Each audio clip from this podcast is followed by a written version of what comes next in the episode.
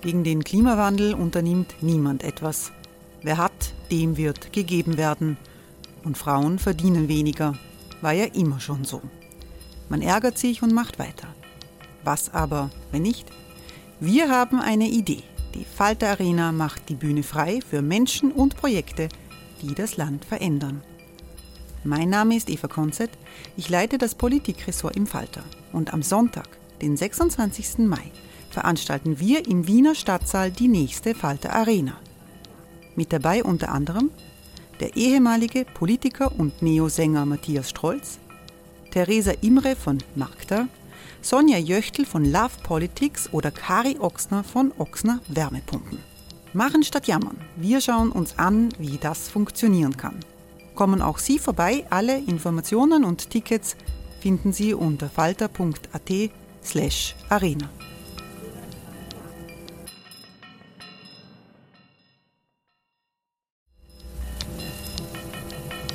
Falter-Podcasts werden durch Werbung unterstützt. Das hilft bei der Finanzierung unseres journalistischen Angebots. Die Erderhitzung ist kein Gefühl, aber mit vielen Gefühlen verbunden. Sorgen etwa oder Angst. Eine Veranstaltung gegen diese Ohnmacht ist Tipping Time, eine Klimakonferenz der Zivilgesellschaft. Von 9.5. bis 11.5. findet Tipping Time in Kooperation von Globe Art, Solektiv und Tangente St. Pölten statt und lädt ein zu Diskurs, Diskussionen und Workshops mit namhaften Vortragenden wie Nikolai Schulz und Friederike Otto. Weitere Informationen finden Sie auf www.tangentesanktpölten.at.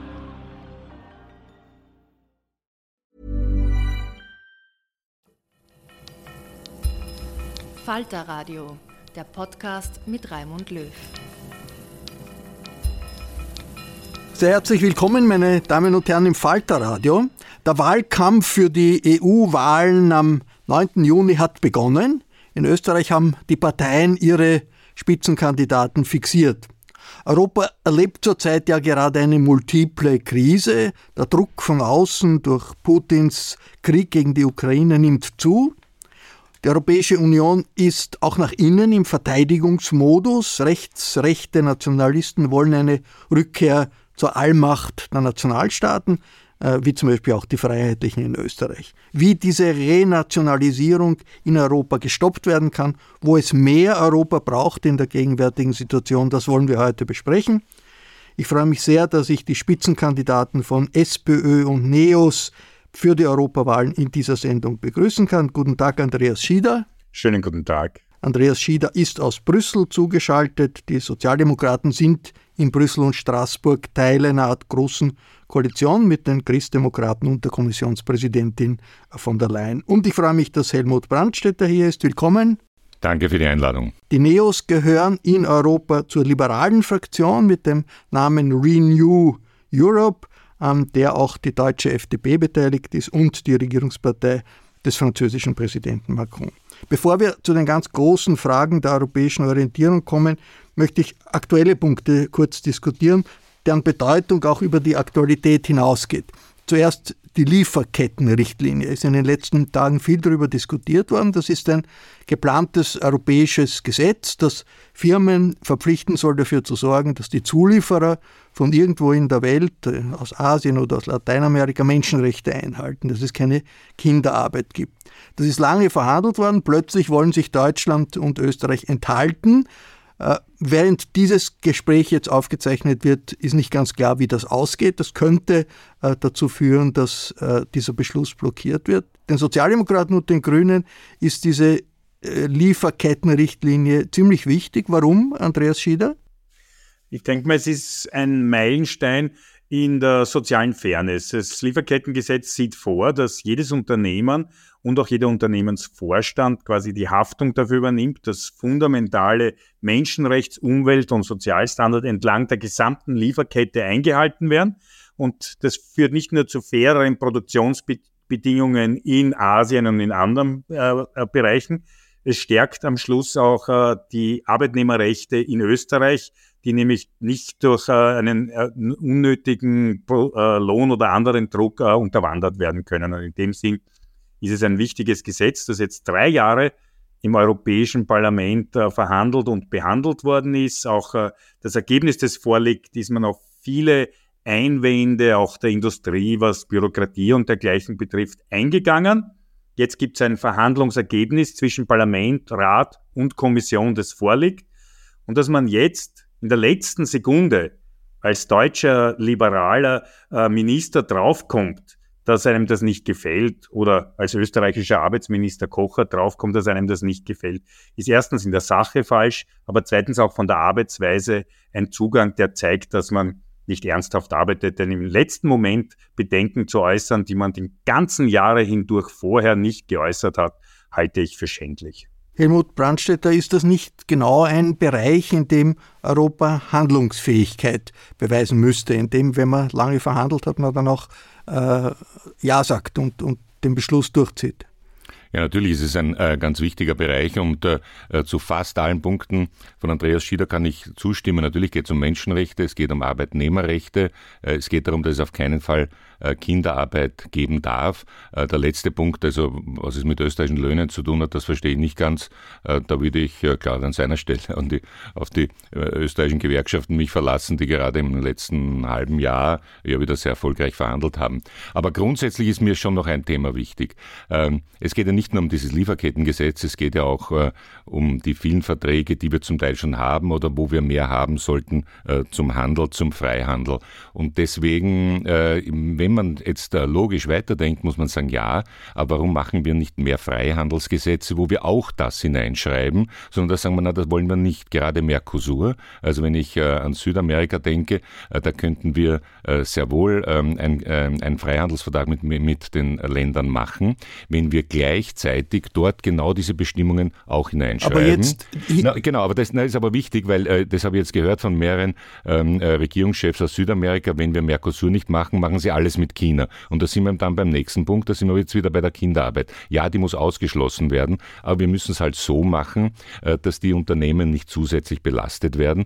Deswegen finde ich jetzt noch einmal darüber nachzudenken, wie wir sicherstellen, ja, darum geht es, wie wir sicherstellen, dass Menschenrechte geachtet werden, dass es keine Kinderarbeit gibt. Und da gibt es jetzt eine neue Idee, macht man das über eine Zertifizierungsagentur.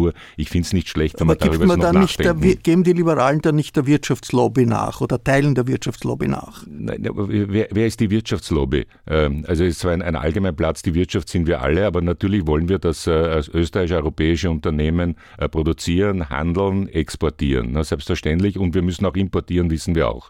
Äh, aber machen wir es doch so, dass nicht die Unternehmen belastet werden, sondern dass wir eine sinnvolle Regelung finden, wie wir das kontrollieren, dass es keine Kinderarbeit gibt. Weil da sind wir uns ja einig. Da will nur auf den Punkt denken, gerade wenn wir uns einig sind, und das, das finde ich ja auch wichtig, dass es äh, Regeln braucht und gerade zur quasi Eindämmung der Kinderarbeit, die wir nicht zulassen dürfen, dass in unseren Geschäften in Österreich Produkte mit Kinderarbeit verkauft werden dürfen, dass äh, die europäische Textilindustrie aus Portugal äh, Wettbewerbsnachteile hat, weil sie eben unter sozialen gerechten Bedingungen produziert und daher schwer konkurrenzfähig ist äh, mit Fernost, wo eben durch Kinderarbeit billiger produziert werden kann, dass wir das stoppen müssen.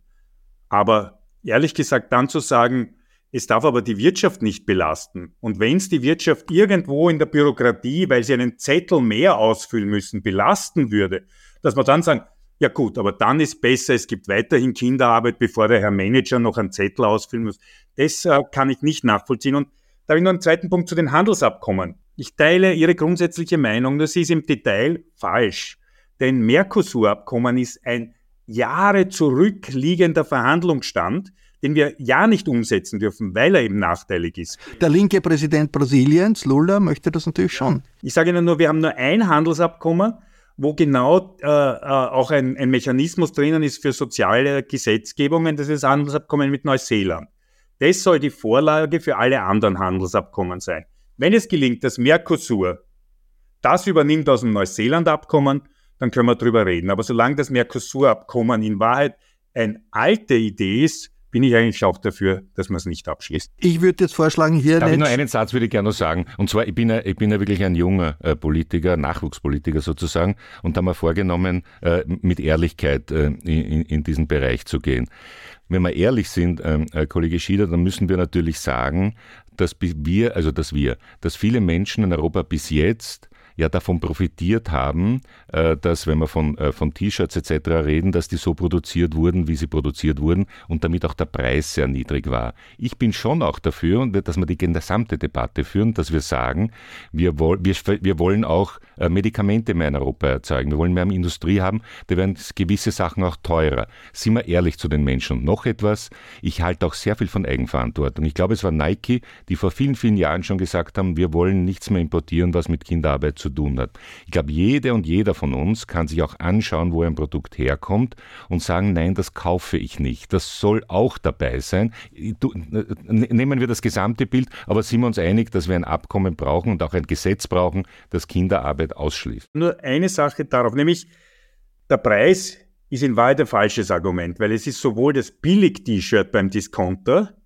als auch die Luxusmarkenware zum extrem verrückten hohen Preis mitunter aus äh, derselben Gegend hergestellt und mitunter mit denselben Umwelt- und sozialen Belastungen oder mit Kinderarbeit hergestellt. Weil wir ja wissen, dass die Produktionskosten nur einen Teil ja, quasi widerspiegeln, der Rest sind ja auch Marketingkosten. Das heißt, auch bei den Unternehmern, die sagen, wir wollen das nicht, denen muss man auch sagen, es ist gut, aber was wir brauchen, ist eine gesetzliche Regelung, die für Gesamteuropa festschreibt, wie man das eben machen muss, damit jedes Unternehmen sich auch sicher sein kann, dass sich auch das Konkurrenzunternehmen an dieselben Regeln halten muss wie es selbst. Und deswegen braucht es gerade in einem Binnenmarkt gemeinsame gesetzliche Regelungen und nicht freiwillige Abkommen. Pflanzen, die mit einer neuen Technik gentechnisch verändert werden sollen, auch verkauft werden können in den Geschäften, weil es hier gentechnische Mutationen gibt, die von normaler Züchtung nicht zu unterscheiden sind. Da in Österreich ist das alles ein rotes Tuch, wenn man mhm. von Gentechnik spricht. Trotzdem, die Neos sind für diese Reform. Alle anderen österreichischen Parteien nicht. Neos ja. Europaabgeordnete ja. Claudia Gammon hat dafür gestimmt im Europäischen Parlament, war damit in der Mehrheit im Europäischen Parlament, aber die einzige österreichische ja. Europaabgeordnete. Warum, Helmut Brandstätter, ist Ihnen so wichtig, in dieser Frage der Gentechnik gegen den Strom zu schwimmen? Na, mit dem Strom, ja. Also Gegen die, die den Strom in, in Österreich, Österreich, In Österreich. Auch, weil ich auch hier für Ehrlichkeit bin. Äh, für mich, also in, in der, ne, neben vielen äh, persönlichen tragischen Erlebnissen in der Covid-Zeit, hat mich am meisten berührt diese unfassbare Wissenschaftsfeindlichkeit in dem Land, wo, wo man äh, äh gesagt hat, diese mRNA-Impfung sei eine Gen Genveränderung der Menschen und ähnlicher Unsinn. Im Gegenteil, die mRNA-Entwicklung der letzten 20 Jahre hat jetzt schon dazu geführt, dass wir nicht nur Impfungen haben, dass wir auch Impfungen gegen Krebs bekommen werden und Krebsbehandlung. Ich bin kein Experte, ich bin kein Wissenschaftler. Ich verneige mich vor den Wissenschaftlern für deren Wissen. Und deswegen zitiere ich hier, wenn es um Gentechnik geht, die Ortron Mittelsten Scheid. Sie ist von der Akademie der Wissenschaften. Und sie hat im Radio in einem sehr klaren Interview gesagt, und ich hoffe, ich zitiere es ganz genau, sie hat gesagt, seit die Menschen, das ist ungefähr 10.000 Jahre her, ähm, äh, seit die Menschen äh, am Feld anbauen, verändern sie immer wieder wieder die Pflanzen. Und das, deswegen, was wir bis jetzt gemacht haben, war auch schon Veränderung von Genen, haben die Bauern immer gemacht. Und früher hat das mit einer Schrotflinte funktioniert und jetzt arbeiten wir mit einem Präzisionskalpell. Das heißt, diese Gentechnik 1, wie es so schön heißt, ist nichts anderes als eine Weiterentwicklung, wissenschaftlich begründet. Und was die zweite Gentechnik, die kompliziertere betrifft, da haben wir auch gesagt, das soll national geregelt werden. Wenn die Österreicherinnen und Österreicher dagegen sind, dann soll es das bei uns nicht geben. Herr Schieder, kapituliert da die SPÖ, die ja gegen eine, eine Lockerung hier ist, vor der Technologiefeindlichkeit, die ja in Österreich grassiert? Nein, und ich äh, halte gerade dem Helmut Brandstätter seinen Einleitungsvergleich mit der Impfung so falsch, denn die Impfung äh, war ganz richtig und wichtig und hat eben nichts mit dieser neuen Gentechnik zu tun. Und ich halte es eigentlich für gefährlich, das immer auch nur rhetorisch im, im selben Atemzug zu nennen, denn diese neue Gentechnik bringt Vorteile, bringt auch äh, viele Fragen auf. Und wir sind eingetreten im Europäischen Parlament, dass es eine Risikobewertung gibt, dass es eine Folgenabschätzung äh, wiedergeben soll und vor allem, dass es ganz klare Kennzeichnungspflichten gibt, dass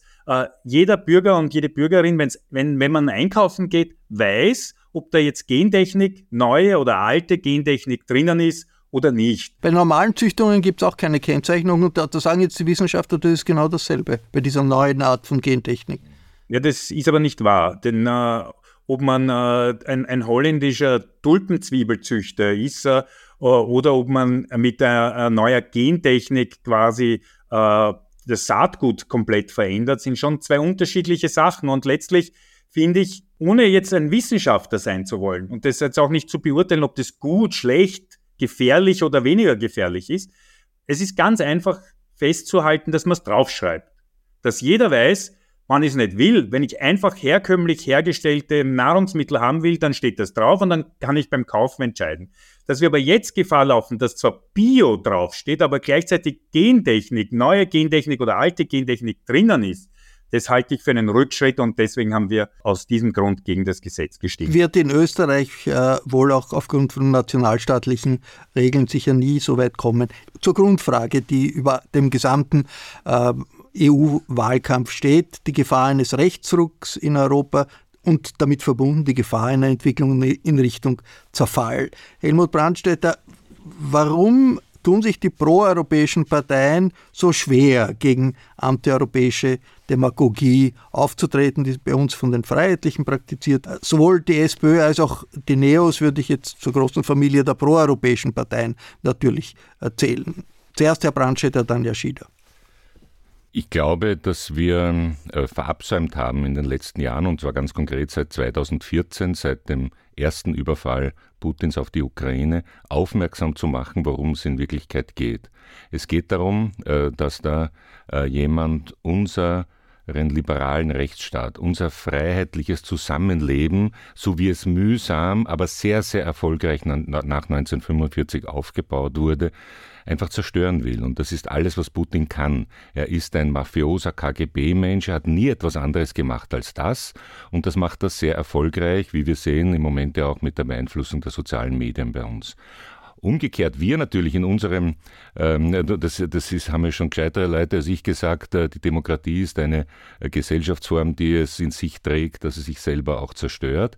Ähm, wir, wir führen äh, Diskussionen über verschiedene Teils, was auch ganz wesentlich ist. Es ist uns aber die Gefahr nicht klar geworden, ähm, die äh, von Putin und anderen Zerstörern droht. Und deswegen geht es mir überhaupt nicht um Rechtsruck. Mir ist ja gar nicht so wichtig, ob ein paar Linke oder ein paar Rechte mehr im Parlament sind. Mir geht es darum, dass es Parteien gibt, die diese dieses Europa noch besser machen wollen und die es, dass es Parteien gibt, und das sind ja auch die Frau äh, Wagenknecht, wenn sie kandidiert, die gehört ja genauso dazu, ähm, und eben auf der rechten AfD, FPÖ und andere, die dieses Europa zerstören wollen, die uns ausliefern wollen. Aber da muss ich auch dazu sagen, es ist auch viel versäumt worden und das ist auch ein Vorwurf natürlich an die SPÖ.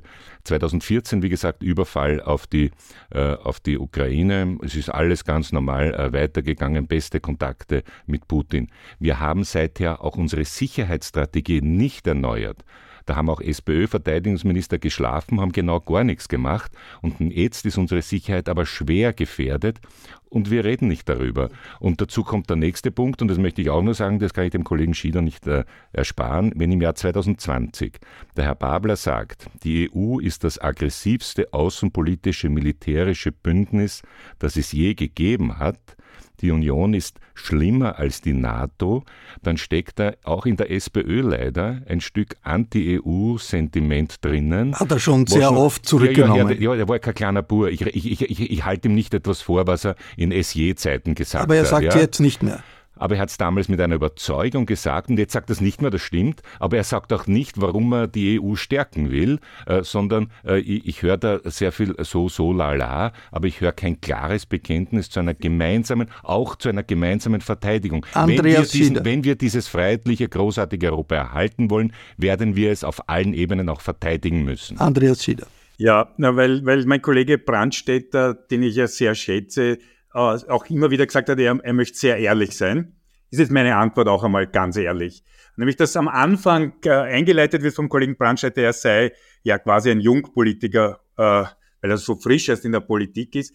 Das jetzt alles hat eigentlich sehr altbacken nach parteizentrale Sprechnotizen geklungen äh, mit Anschuldigungen. Denn Andi Babler hat inzwischen alles klargestellt am Parteitag der SPÖ, der einen ganzen Tag sich dem Thema Europa intensiv gewidmet hat, ganz klar gesagt, warum er für die Europäische Union ist, nämlich weil wir die Europäische Union brauchen, um die sozialen Standards und die sozialen Notwendigkeiten, die wir sehen, auch europaweit durchzusetzen. Und das ist glaube ich, ein, ganz zentraler Punkt und damit auch äh, zum, Bar, zum Babler genug gesagt äh, zu den Sachen. Politisch stimme ich überein mit Helmut Brandstätter. Ich sehe mich und ich sehe auch die Sozialdemokratie in der Mitte der Gesellschaft. Und das heißt, in dieser Mitte mit den Liberalen, mit dem Kollegen Brandstätter, mit der Claudia Gammon, äh, mit der proeuropäischen äh, anderen, den Grünen, äh, auch zu streiten, wie man Europa besser machen kann. Und da ist es ja auch gut, dass es europäische Demokratie gibt, dass man bei der Gentechnik, äh, beim Lieferkettengesetz andere Meinungen hat. Aber eins grundsätzlich sagt, Europa ist in vielen Fragen die, der Level, wo die Antworten gefunden werden müssen. Der Unterschied zur FPÖ ist, die sehen das nicht so. Die sind äh, äh, eine Partei, so wie der Herr Wilimski jetzt auch das Europaparlament wieder schwächen will und quasi äh, wir kämpfen dafür, dass es noch mehr Mitspracherecht fürs Parlament gibt. Der Herr Wilimski hat jetzt gesagt, er ist eigentlich auf Seite vom Orban, dass das Parlament überhaupt nicht mehr so eine Delegiertenversammlung sein soll. Der Öxit ist schon vor ein paar Jahren bei der FPÖ gekommen. Sozialabbau sowohl in Österreich als auch in Europa heißt da die FPÖ. Nur im Gegensatz zu den Kollegen von der ÖVP würde ich sagen, es wäre ein Fehler zu sagen, nur der Herr Kickel ist das Problem. Die FPÖ ist grundsätzlich das Problem. Sie ist genauso wie ihre europäischen Schwesterparteien auch der Einfüllstutzen der russischen Interessen in die Europäische Union. Das sind die bezahlten Handlanger der, europäisch, der russischen Interessen innerhalb Europas, wie es ja auch in vielen Berichten des Europäischen Parlaments äh, äh, nachzulesen ist. Und bei der ÖVP die ich auch gern in der Mitte sehen würde, wo wir dann alle diskutieren, wie Europa besser sein muss, kann man sich heutzutage leider sehr oft nicht mehr sicher sein. Denn wenn man sich anschaut, wie auch im Europäischen Parlament äh, Manfred Weber immer öfter gemeinsame Sache auch macht äh, äh mit Rechtsaußen, äh, dann sehe ich diese Gefahr ernsthaft kommen und auch äh, in der österreichischen Innenpolitik. Äh, wenn ich mir anschaue, wo sich die ÖVP hinentwickelt hat, dann bin ich auch dafür, dass man sagt, rückt bitte wieder zurück in die Mitte, in die proeuropäische Mitte, weil auch der Bundeskanzler hat schon gesagt, eigentlich Europa nur für die paar Dinge, die unbedingt notwendig sind. Kommt zurück in die Mitte und lasst uns in der Mitte demokratisch streiten. Der Eindruck ist doch, wenn man die gesamte europäische Diskussion in Österreich, die EU-Diskussion in Österreich beobachtet, dass die ausgeprägt proeuropäischen Positionen, die ja von äh, beiden Diskutanten hier äh, vertreten werden mit dem Ziel Vereinigte Staaten von Europa, dass diese Position nicht vom Fleck kommt, während die rechtspopulistischen Positionen von mehr Nationalstaaten und möglichst wenig soll Europa zu reden haben, durchdringen. Warum, Helmut Brandstätter, diese Idee Vereinigte Staaten von Europa, warum hält man das so glaubt man das so im Hintergrund halten zu müssen. Auf Plakaten habe ich das schon lange nicht gesehen. I'm Sandra, and I'm just the professional your small business was looking for. But you didn't hire me because you didn't use LinkedIn jobs. LinkedIn has professionals you can't find anywhere else, including those who aren't actively looking for a new job but might be open to the perfect role, like me. In a given month, over 70% of LinkedIn users don't visit other leading job sites. So if you're not looking on LinkedIn, you'll miss out on great candidates like Sandra. Start hiring professionals like a professional. Post your free job on linkedin.com/people today. Erstens, weil äh, natürlich, und da muss, das muss man zugeben, äh, die FPÖ seit vielen, vielen Jahren das anders argumentiert und ich erinnere mich, unser Geld für unsere Leute, was letztlich bedeutet hat, äh, dass sie das Geld selber eingesteckt haben, ob in Sporttaschen oder in Häusern, die gebaut wurden oder in Golddukaten, das, das wissen wir jetzt nicht. Aber von der, sozusagen vom Gefühl her hat das funktioniert und was, glaube ich, noch stark dazu kommt, ist eine Unsicherheit. Wir, wenn ich den Kollegen Schieder, Kollege Löw, wenn, wenn ich uns so anschaue, ja, dann sind wir in einer Generation aufgewachsen, gewachsen, wo wir mit ganz leichten Rückschlägen immer mehr, mehr, mehr bekommen haben. Es ist der Wohlstand gestiegen, es ist die Freiheit gestiegen, es sind die Möglichkeiten gestiegen.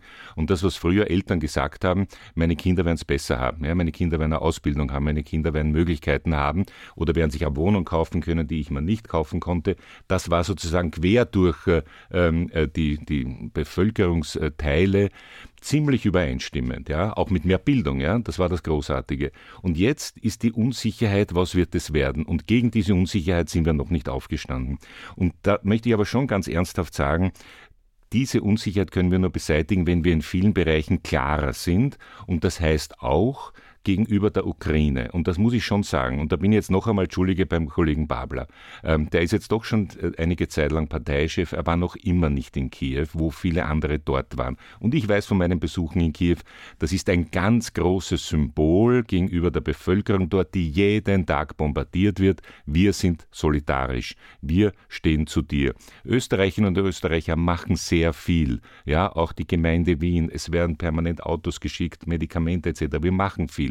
Da muss man dazu stehen. Und wir müssen gleichzeitig sagen, gegen diese Aggressionen äh, des Putin müssen wir uns gemeinsam wehren. Und wenn heute ganz aktuell die estnische Ministerpräsidentin, äh, die gerade ja auch in Wien war, äh, von Putin auf eine Fahndungsliste gesetzt wird, ja, als ob er dem Kickel zugehört hat, der will ja auch Fahndungslisten, auf eine Fahndungsliste gesetzt wird, da müssen wir alle zusammenstehen und sagen, wir stehen zusammen mit der Frau Kallas, mit allen anderen, wir lassen uns unser freies Europa von dem nicht wegnehmen.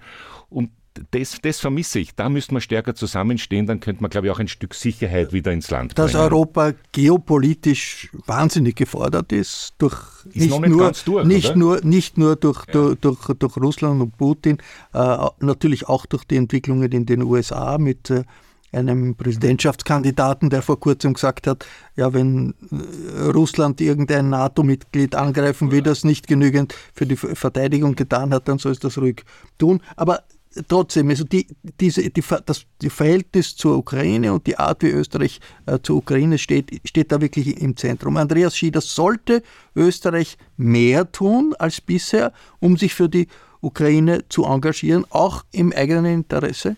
Erstens einmal teile ich die Meinung, dass äh, ein Engagement für die Ukraine und ein Engagement gegen diesen völkerrechtswidrigen Angriffskrieg mit extremen Kriegsverbrechen Russlands äh, ganz zentral sein muss, auch für Österreich. Gleichzeitig äh, sind wir natürlich in vielen Bereichen ein bisschen eingeschränkt, was jetzt äh, Waffenlieferungen und dergleichen äh, betrifft. Und das finde ich auch richtig, dass die Neutralität hier unsere Richtschnur sein muss. Aber sowohl in finanzieller Hinsicht als auch in äh, äh humanitärer Hinsicht, als auch in Ausrüstungsfragen äh, muss Österreich tun, was geht.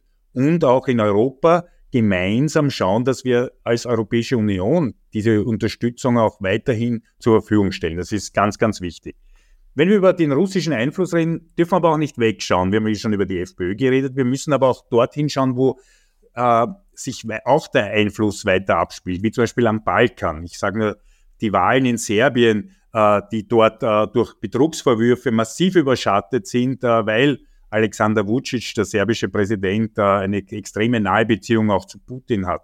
Das gleichzeitig Angreifen der europäischen Wahlbeobachter. Das sind auch so Dinge, wo wir geeint dagegen stehen müssen und gleichzeitig auch sagen, in unserer unmittelbaren Nachbarschaft wollen wir das nicht. Wir müssen dagegen aufstehen und wir wollen Serbien als demokratisches, reifes Land in der EU haben und nicht äh, den Alexander Vucic mit seinem autokratischen äh, äh, Dingen haben. Aber kommt Europa vom Fleck oder nicht? Europa ist gleichzeitig mehr handlungsfähig als noch vor zehn Jahren. Wir haben den Wiederaufbaufonds, der heißt, dass europäische Mittel vergeben werden. Wir haben in wesentlichen Bereichen auch Gesetze geschaffen, die das soziale Gefüge in Europa wieder stärker zusammenbringen sollen. Ich sage nur Mindestlohn. Aber ja, wir stehen an dieser Weggabelung, wo die Nationalstaaten äh, und auch viele Anführer der Nationalstaaten, Orban, früher Polen, aber auch andere, irgendwie das Gefühl haben, sie würden Macht verlieren. Und ich glaube, man verliert nicht mit der Europäischen Union Macht und Einfluss, sondern die Macht und den Einfluss, den wir in der Globalisierung und in dieser schrecklich kompliziert gewordenen Welt verloren haben, kriegen wir nur zurück, wenn wir gemeinsam in Europa agieren. Oder wie Henry Paul Sparker mal gesagt hat, in der EU, was in der Welt gibt es nur Kleinstaaten, und kleine Staaten, die sich noch nicht bewusst sind, dass sie kleine Staaten sind. Die Kategorie der Neutralität ist schon in die Diskussion eingebracht worden. Das gehört so zu den äh, Tabuthemen der österreichischen Sicherheitspolitik, während in Nordeuropa Schweden und Finnland die Neutralität sehr rasch aufgegeben haben, gibt es in Österreich nicht einmal äh, eine Diskussion äh, darüber. Andreas Schieder, es gibt ein Projekt, das auch jetzt militärisch, sicherheitspolitisch wichtig ist, Sky Shield, also eine gemeinsame Verteidigung, Luftraumverteidigung äh, für Europa, an der sich Österreich äh, beteiligen will. Äh, die SPÖ ist zögerlich, weil das im Rahmen der NATO passiert. Warum tut man sich so schwer, etwas zu verändern, was die Parteikollegen in, Schweden und Finnland viel, viel rascher geschafft haben, nämlich auf die neue Situation geopolitisch jetzt zu reagieren? Also ich halte erstens äh, ein Festhalten an der Neutralität für richtig. Und die österreichische Neutralität ist ja eine militärische und keine politische. Das heißt, die eigentlich verlangt die militärische Neutralität auch, dass wir uns in den Vereinten Nationen, im Europarat und im weltpolitischen Geschehen klar mit einer Wertehaltung auch positionieren. Wie wir das übrigens 1956, nur ein Jahr nach Beschlussfassung der Neutralität auch in der Ungarn-Krise gleich gemacht haben. Zweitens, Sky Shield. Ich halte es für ein vernünftiges Projekt. Wir müssen unsere Wehr- und Verteidigungsfähigkeit verbessern. Und Zusammenarbeit ist kein Militärbündnis und daher auch äh, mit äh, der Neutralität vereinbar. Warum die SPÖ zögerlich war, ist einfach an dieser doch sehr, sagen wir mal, äh, antiquierten Nicht-Informationspolitik der Verteidigungsministerin geschuldet. Und ich denke mal, in so national wichtigen Fragen muss man mit allen Parteien einen offenen Dialog führen. Dann gibt es auch ein offenes gemeinsames Vorgehen. Und dafür steht die Sozialdemokratie immer wieder. Helmut Brandstätter, ja. die Neos treten ein für eine europäische Armee. Genau. Das ist schon beim letzten Europawahlkampf gewesen. Auch jetzt im, im Manifest ja. der NEOS ist das ein Punkt. Das heißt ja wohl, man tritt ein für eine Entwicklung, wo dann Österreich teilnehmen würde an einer europäischen Armee. Das ist das Ende der Neutralität, oder? Also zunächst einmal, wir haben ja auch unsere Verfassung geändert. Wir haben eine gemeinsame Außen- und Sicherheitspolitik. Und das ist mit der Neutralität weiter vereinbar, haben wir vor kurzem mit einigen Experten. Aber ähm, eine europäische Armee kaum. Moment, das ist einmal der erste Schritt, das machen wir. Das nächste ist, ähm, äh, und äh, ich habe die, die österreichische Geschichte genau studiert, aber nicht nur von den Fakten her, auch von den Emotionen her. Ich weiß, dass die Neutralität noch immer ein Teil unserer Identität ist. Oder umgekehrt, die österreichische Identität nach dem Zweiten Weltkrieg hat sehr viel auch mit Neutralität zu tun, aber in völlig anderen Voraussetzungen. Und jetzt haben wir zwei Dinge. Erstens, wir haben ein vereintes Europa und auf der anderen Seite haben wir einen Aggressor. Und darauf müssen wir jetzt antworten. Und das heißt noch nicht das Ende der Neutralität, das heißt Gemeinsamkeit. Der Beginn hier, heute habe ich gelesen, die Verteidigungsministerin möchte, glaube ich, 1,3 Milliarden für Panzer ausgeben. Ich hinterfrage, wie gescheit das jetzt ist. Äh, aus zwei Gründen. Erstens, was ist denn unser Bild, wie wir uns verteidigen? Wir haben keine Sicherheitsstrategie, aber wir kaufen Panzer. Ist nicht gescheit. Zweitens, wo können wir gemeinsam mit anderen etwas machen? Und drittens, was ganz wesentlich ist, das hat der Guy Verhofstadt, früherer belgischer äh, Ministerpräsident, einmal ausgerechnet, würden die Europäer gemeinsam Waffen einkaufen, würden wir ein Drittel sparen. Ja, wir geben unendlich viel Geld aus, weil wir keinen gemeinsamen Einkauf haben. Da sind die Schweizer sogar schon weiter, in übrigens einigen Dingen sind sie weiter. Also was ich, ich möchte schrittweise vorgehen. Der nächste Schritt wäre gemeinsam einkaufen, mehr Information im Rahmen der gemeinsamen Außen- und Sicherheitspolitik. Dann werden wir gemeinsame militärische Einheiten brauchen und an denen sich wir, das österreichische Bundesheer beteiligen soll. Das tut es ja jetzt schon. Es stehen in Kosovo und in Bosnien österreichische Soldatinnen und Soldaten, vielleicht stehen, arbeiten dort sehr ernsthaft, hervorragende ähm, äh, Leute unter NATO-Kommando. Das wird nur hier verschwiegen. Da bin ich wieder bei einem wesentlichen Punkt der Kommunikation. Der Bundeskanzler sagt, wir sind neutral, Ende der Diskussion. Das ist unsinnig. Die anderen wiederum sagen, ja, unser Bundesheer, reden wir endlich über das, was ist. Es dienen österreichische Soldaten bereits unter NATO-Kommando. Wir haben gemeinsame Außen- und Sicherheitspolitik. Es geht um die Sicherheit in Österreich. Es geht darum, wie wir für die Menschen in Österreich Sicherheit bewahren. Und das können wir nicht alleine. Die Schweizer sagen das laut und deutlich, dass sie das nicht alleine können und haben schon den Begriff der kooperativen Neutralität. Würden sie angegriffen, wären sie nicht mehr neutral, logischerweise, wüssten wüssten sie, mit wem sie kooperieren. Das müssen wir auch machen. Sicherheitsstrategie her, erster Schritt. Zweitens gemeinsamer Einkauf, gemeinsame Information, damit die Sicherheit in Österreich erhöht wird. Reden wir über unsere Sicherheit und nicht über äh, Begriffe, die dann auch eine Rolle spielen sollen. Aber das ist für mich das Wesentliche. Andreas Schieder, europäische Armee, vielleicht eine visionäre Idee, die irgendwann einmal kommen könnte, oder eine Schnapsidee aus Sicht des sozialdemokratischen Spitzenkandidaten? Europäische Armee muss man sich dann anschauen, wie das natürlich äh, mit der Neutralität vereinbar ist und, und zu welchen, wie, wie genau das ist. Die Schritte, die wir jetzt schon setzen mit gemeinsamen Eingreifstruppen in der Europäischen Union, halte ich aber auch aus neutralitätspolitischer Sicht für richtig. Das heißt, mehr Zusammenarbeit in Verteidigungsfragen, ja. Nur, und da teile ich auch die Meinung mit Helmut Brandstätter, nur am Panzer zu denken, oder dergleichen, an, also quasi an traditionellen äh, äh, Rüstungsgut, wäre auch falsch. Wir müssen die Cyberbedrohung ganz massiv sehen, wir müssen diese alle anderen Bedrohungsarten auch sehen. Und ich habe das Gefühl, dass wir in Österreich seit Jahren, wenn Sie wollen, auch seit Jahrzehnten schlecht vorbereitet sind. Äh, und äh, dass das österreichische Bundesheer nicht nur kaputt gespart wurde, sondern auch in sich eigentlich, wenn man sich auch die Leute, die dort agieren, anschaut, eher eine Zeit verkörpern, die, die sehr retro ist und nicht sehr die modernen Gefahren auch äh, mit sich äh, beinhaltet. Dass wir uns schrittweise aus internationalen Einsätzen zurückziehen, halte ich für eine Katastrophe, nicht nur für unsere internationale Reputation, sondern auch wegen am Know-how. Wo soll denn die kleine österreichische Armee ihr gutes Know-how herbekommen, wenn nicht bei solchen Einsätzen, wo wir hochgeschätzt und geachtet sind? Deswegen finde ich es die Reduktion jetzt auch, äh, die wir am Balkan machen, für eigentlich äh, meiner Meinung nach nicht gut. Das heißt, das sind auch alles Dinge, an die wir denken müssen. Das heißt aber, ja, wir müssen, wir müssen erkennen, dass die Welt sich geändert hat, dass diese nach 1989 Friedensdividende, dass alle ihre Rüstungsausgaben zurückgefahren sind, dass die Zeiten leider vorbei sind und dass wir uns auch sinnvoll auf Bedrohungen vorbereiten müssen im militärischen Bereich, im sicherheitspolitischen Bereich, aber auch zum Beispiel durch industriepolitische Unabhängigkeit. Ist es so, dass in Österreich die inneren Widerstände, sich auf diese neue Situation einzustellen, äh, nach wie vor so groß sind? Wir haben in den letzten Tagen gehört, dass das österreichische Gas, das Gas, das in Österreich aus unseren Herden kommt, plötzlich wieder zu fast 100 Prozent ja. aus Russland kommt. Also dass es keinerlei Diversifikation gibt und die äh, grüne äh, Ministerin sagt verzweifelt, wir müssen ein eigenes Gesetz schaffen, damit wir äh, die Energieunternehmen zwingen, nicht nur von Russland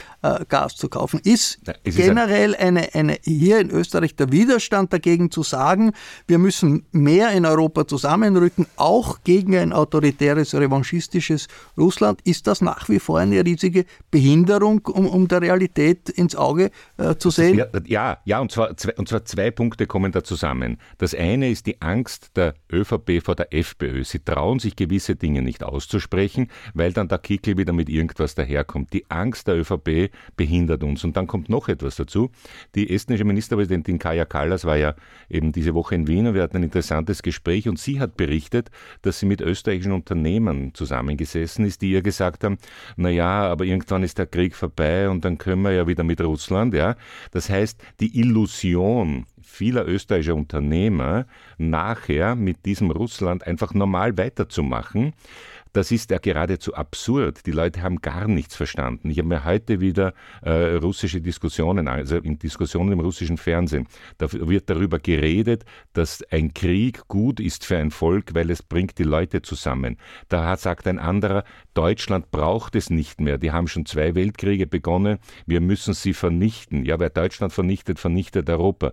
Das ist, so wird im russischen Fernsehen geredet. Und wenn so geredet wird, dann weil der Putin das will oder weil er es zu zulässt, weil jeder, der was anders sagt, wird verhaftet und kommt ins Gefängnis oder wird umgebracht. Das sind die Fakten.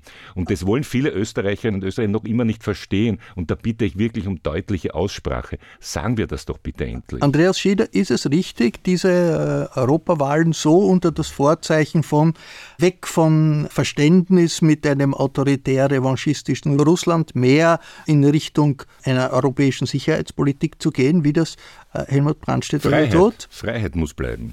Ich denke mal, eine, Stärkung Europas muss das Thema sein, nämlich äh, äh, dass Europa kennt, welche Bedrohungen es gibt, auch sicherheitspolitische Bedrohungen, aber auch eine Stärkung Europas als Wertegemeinschaft. Da gehört die Freiheit dazu, da gehört die Demokratie dazu, da gehört dazu äh, äh, Frauenrechte, da gehören dazu äh, Minderheitenrechte, äh, homosexuellen Rechte, da gehören aber auch vor allem der soziale Zusammenhalt und die soziale Gerechtigkeit dazu, da gehören äh, die Werte wie Gewerkschaften und dergleichen ebenfalls dazu. Und wenn wir nur schauen, Russland ist das Gegenmodell. Putin hat seinen Weg begonnen, als kleiner Rechtspopulist und ist jetzt quasi zum, zum großen Diktator geworden. Und daher ist meine, mein Ansatz auch nicht immer erst dann, wann alles quasi katastrophal ist, reagieren, sondern vielleicht früher schon einmal reagieren. Dann hinschauen, wenn er quasi die, ersten Presse- und äh, Justizrechte äh, eingeschränkt hat und nicht erst am Schluss. Und Österreich, weil das zuerst die Frage war, in Österreich versucht man es immer ein bisschen durchzuschummeln. Sagen, ja, Sanktionen tragen wir mit, aber wann dann doch ah, irgendein russischer Oligarch oder seine Nichte äh, ein schönes Chaletdorf in Tirol kaufen kann, dann sind wir dabei. Oder wenn man sagt, ja, aber Raiffeisen an sich Sanktionen, super, wir, wir sind immer für Sanktionen, aber dann schauen wir irgendwie, dass Raiffeisen international sich an wen verkauft und so weiter.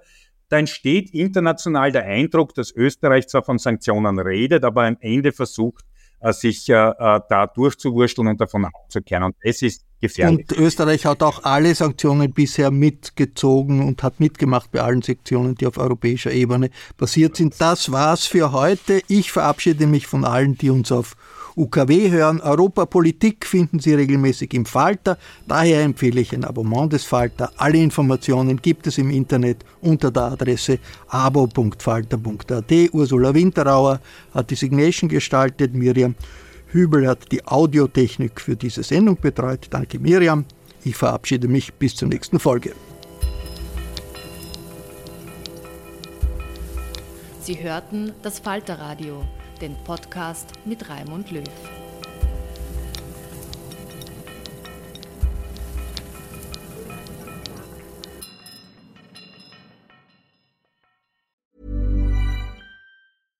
Imagine the softest sheets you've ever felt. Now imagine them getting even softer over time. That's what you'll feel with Bowl and Branch's organic cotton sheets. In a recent customer survey, 96% replied that Bowl and Branch sheets get softer with every wash. Start getting your best night's sleep in these sheets that get softer and softer for years to come. Try their sheets with a 30-night guarantee. Plus, get 15% off your first order at bowlandbranch.com. Code BUTTERY. Exclusions apply. See site for details.